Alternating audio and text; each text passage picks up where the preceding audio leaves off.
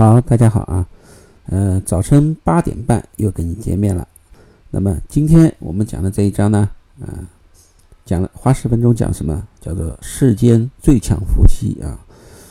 那么呃，第一代、第二代、第三代领导人都讲过了啊，分别帮我们开天地对吧？啊，帮我们找睡觉的地方，帮我们怎么找怎么吃吃东西啊。那么这三代人结束完了以后，那么大家的基本的生活状况呢，啊，有改善了。那么现在我们能空虚的是什么啊？当我们能吃了、能睡了以后，我们呢最空虚的呢就是精神需求啊。那么那原原始人怎么样？那是那时候啊，就有了精神上面的需求。那么应运而生呢，就有了这个最强夫妻啊。最强夫妻呢，先要讲伏羲。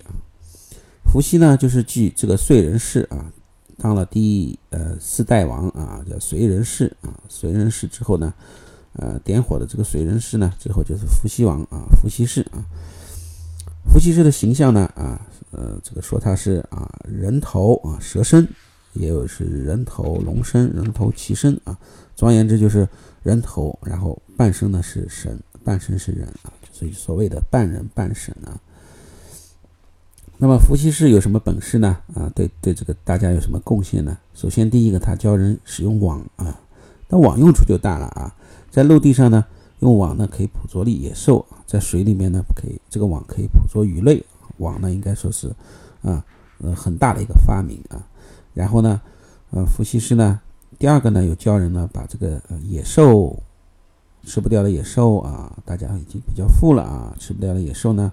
我们养起来变成家畜啊，那么叫畜牧业，那叫什？比如说羊啊、啊牛啊，尤其是猪啊。那么古代祭祀呢，叫做啊九宰啊，九宰一宰呢，就是指牛一头、羊一头啊、猪一头啊，这个呃呃这个牛羊猪啊各一头啊这样子。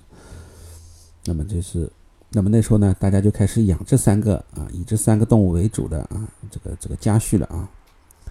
那么另外有一个呢，第三个事情呢，啊，他还教了什么呢？啊，古代人呢没有没有文字啊，为了记事情呢，他怎么办？你想想看，古代人其实也挺聪明的。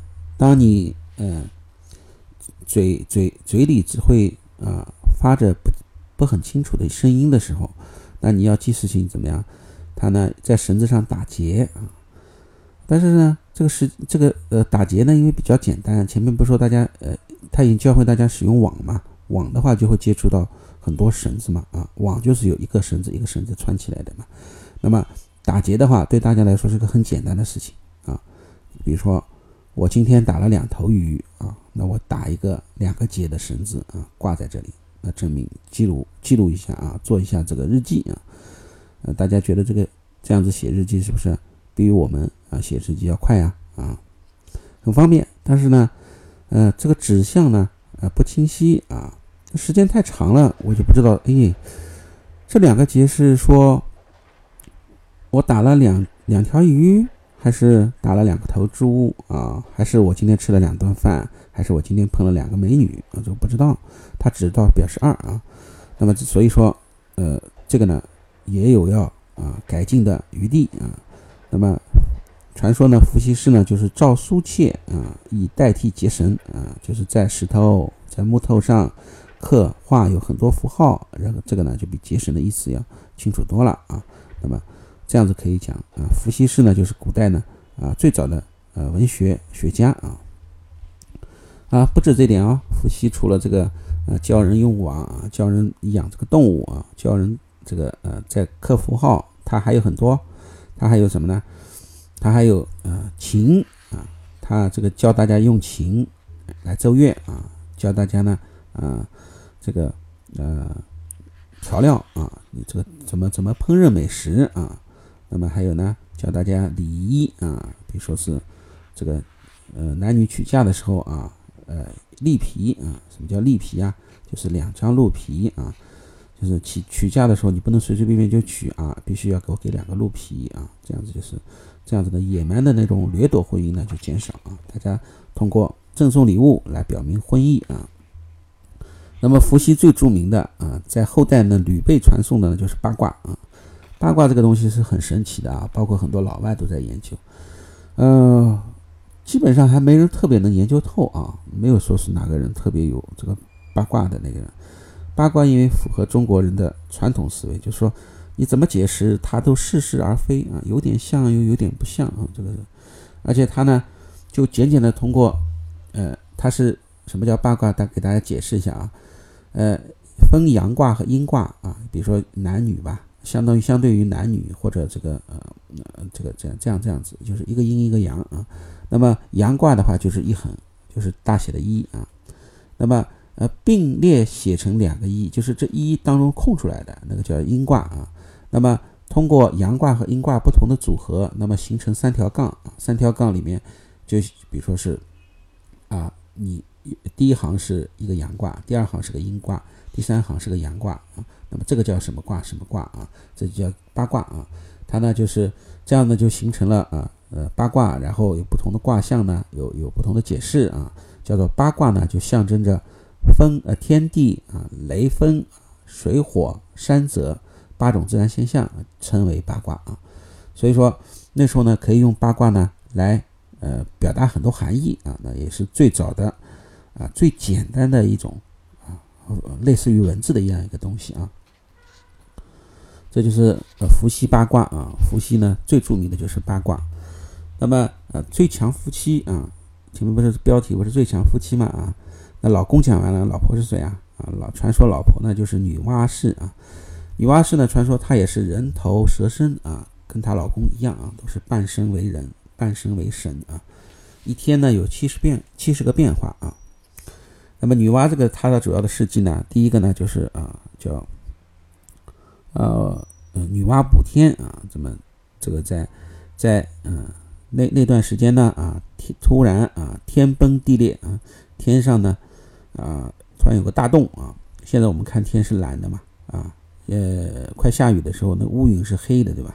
但是那时候呢天呢啊旁边都是蓝的，但中间有一块是黑的啊黑洞啊呃，然后这个黑洞呢啊就是。嗯，那个导致了啊，这些地方呢，它的地上呢，就是烧了很多火啊，有很多火在烧啊，有些地方呢被大水在淹没啊，野兽呢到处都出来了啊，专门呢捕食啊善良的老百姓。那么女娲呢就觉得啊，天地如此灾害啊，这个这个这个，她她就要想办法，于是呢，她就建造了个炉子啊，用高温呢烧出来一个石头叫五彩石啊，把这个五彩石呢就。啊，镶嵌在这个苍天苍穹之中啊，把这个黑洞补掉了。啊，之后呢，他又把一个大乌龟啊的四个角啊，用把那个地呢来固定住了啊，这样子天呢不稳了啊，地呢也不稳了啊。然后呢，还采取了很多措施啊，比如说杀掉了水晶啊，这样子的洪水呢，呃，不会到处有水灾啊。然后这个呃。呃，还有这个芦苇啊，芦苇烧成的灰啊，来止住这个地上的这个水啊，这个就是这是恶魔的水啊，这样的话，野兽呢也就也就恢复平静了啊。那么，所以说女娲补天呢，还有一个传传说呢，就是黄昏的时候，有时候会看到五彩云霞啊，那个彩色的云霞啊。那么这个五彩云霞呢，传说就来自于啊五色石补天的五色石啊，这是。